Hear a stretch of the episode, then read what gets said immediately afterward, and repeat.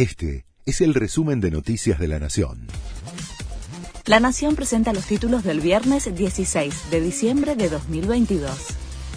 La Corte ordenó que juren los representantes de diputados en el Consejo de la Magistratura. El máximo tribunal dispuso que se cumpla la acordada, mediante la cual se estableció que se debía tomar juramento de los diputados Vanessa Siley, Rodolfo Tailade, Álvaro González y Roxana Reyes como integrantes del Consejo de la Magistratura.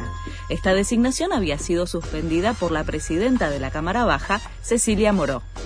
Venimos paulatinamente logrando bajar la inflación, dijo Sergio Massa. El dato de inflación nos tranquiliza porque venimos recorriendo un sendero de reducción de la inflación, afirmó el ministro de Economía tras conocerse el IPC de noviembre, que fue de 4,9%. El funcionario además anunció un acuerdo de precios en medicamentos con un tope de aumento de 3,8% mensual hasta fin de marzo. Las cámaras empresarias en alerta por el bono para trabajadores formales.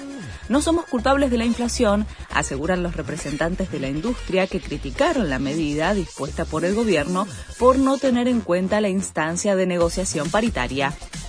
Los movimientos sociales oficialistas marchan en rechazo al bono de 13.500 pesos anunciado por el gobierno definieron un plan de lucha que contempla una marcha hoy al Ministerio de Desarrollo Social y a Economía, una jornada en supermercados el martes y una protesta nacional antes de Navidad.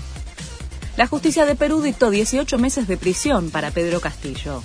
El expresidente es investigado por los delitos de rebelión y conspiración por el fallido autogolpe de Estado del 7 de diciembre.